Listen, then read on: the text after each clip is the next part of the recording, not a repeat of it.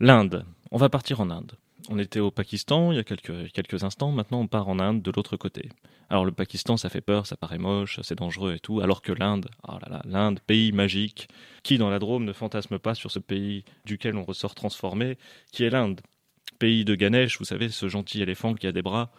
Vishnu, l'Inde c'est le yoga, l'ayurveda, etc., etc. Sauf que, comme vous le verrez cette année, pour moi, c'est un petit peu plus compliqué que ça. Et je vais m'évertuer à essayer de, de donner un petit peu de contraste à cette carte postale qui présente, euh, à cette carte postale des Occidentaux, à cet affect occidental qui a tendance à se représenter euh, l'Inde comme, euh, et, et les traditions indiennes surtout, c'est surtout les traditions indiennes qui sont particulièrement bien vues, comme si tout ce qui était traditionnel, comme si tout ce qui était vieux était magnifique. Rappelons que le patriarcat est une très très vieille tradition, internationale en plus, ça ne le rend pas plus magnifique. Donc l'Inde. Sachez que la semaine dernière, en Inde, la justice avait autorisé l'accès à un grand temple hindou aux femmes. Et oui, car, je ne le savais pas, mais certains temples sont interdits aux femmes. Bon, là encore, attention aux fausses bonnes nouvelles, on va quand même pas souhaiter aux femmes indiennes de sombrer un peu plus, elles aussi, dans l'hindouisme. Mais bon, quand même, décidément, la justice va plus vite que les mentalités en Inde. Sachez aussi qu'au mois de septembre, euh, la Cour suprême indienne avait, donc en plus d'autoriser l'accès aux femmes à ces temples, la Cour suprême indienne avait aussi mis fin à la classification de l'homosexualité dans les crimes et délits. Dans la Constitution, ils ont fait une modification de la Constitution pour peut-être quand même pas autorisé, mais en tout cas ne plus intégrer euh, l'homosexualité dans les crimes et délits. Ce qui avait suscité, évidemment, vous vous en doutez, la plus violente opposition des hindouistes et donc aussi des courants yogis traditionnels indiens, des maîtres yogis de l'Inde, puisque ici c'est la salutation au soleil, super sympa, sauf que là-bas c'est un peu moins rigolo.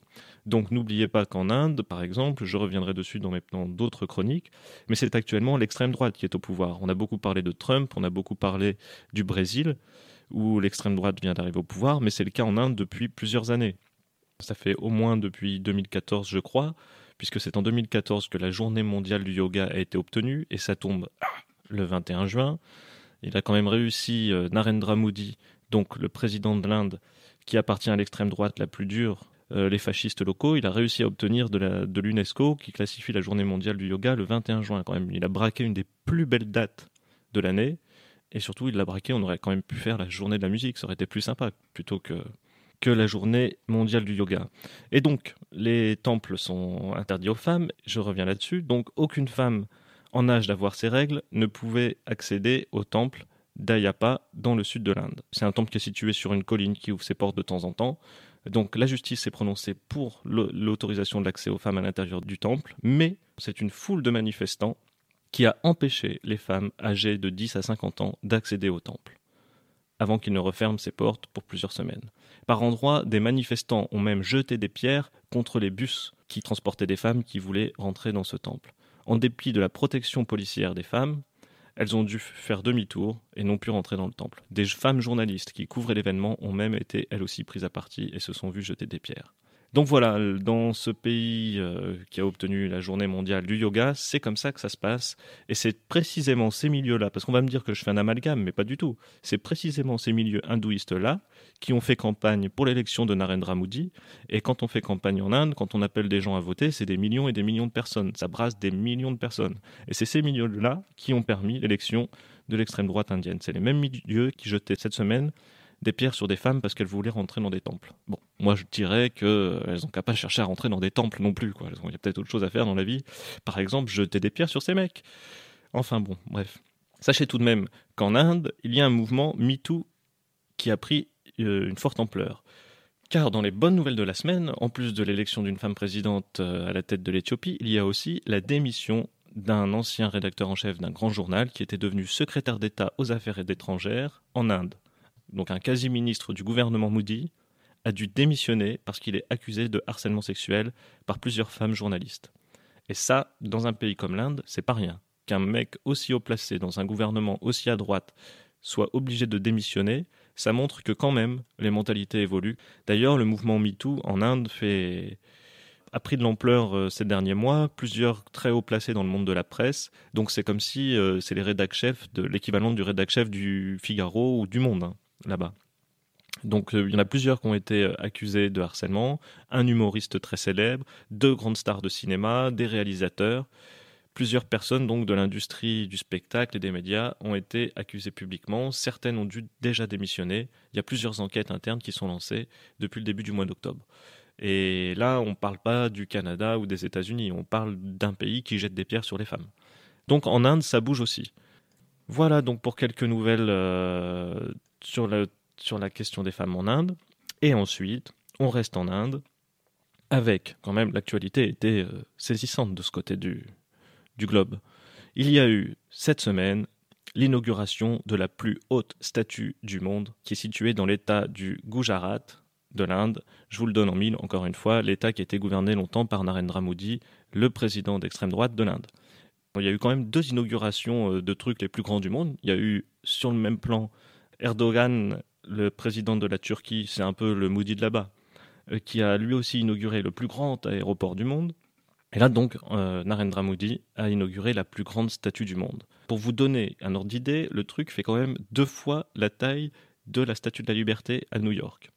182 mètres de haut, dont 25 mètres de piédestal. Ça pèse 100 000 tonnes. Il a fallu 4 ans de travaux.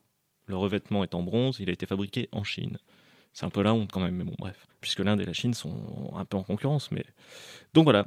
Qu'est-ce qu'on fait en Inde? Dans un pays où les gens, où il y a encore des millions de personnes qui n'ont pas accès à l'eau, ou par exemple, une des questions de base, c'est l'accès aux toilettes. Il n'y a pas de toilettes en Inde. Qu'est-ce qu'on fait? On fait la plus grande statue du monde.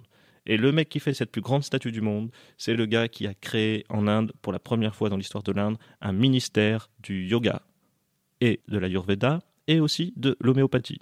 Mais je reviendrai sur tout ça. Donc, il vient d'inaugurer la plus grande statue que la planète maintenant abrite. Et je vous conseille de regarder sur Internet. Elle s'appelle la statue de l'unité elle est totalement affreuse. C'est la plus grande statue qu'il y a sur la planète et elle est totalement affreuse. Enfin, je voudrais pas me fâcher avec les nationalistes indiens.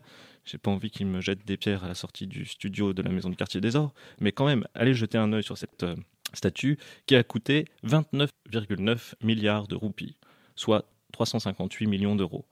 Et je peux vous dire qu'avec ça, avec 358 millions d'euros, à mon avis, en Inde, on donne à manger à pas mal de monde. Et attention, c'est pas fini. Cette statue, qu'est-ce qu'elle représente? Elle représente un Premier ministre de l'Intérieur. Mais pourquoi ils ont marqué ça d'ailleurs? Il était Premier ministre ou il était ministre de l'Intérieur? Bon, sans doute à peu près entre les deux. Au moment de la création de cet État, donc euh, au moment où les Anglais sont partis, lors de la partition de l'Inde vers 47-48, c'est quelqu'un qui a, j'ai même pas noté son nom parce qu'on s'en fiche totalement, on va pas lui faire en plus euh, l'hommage de citer son nom sur Radio Méga.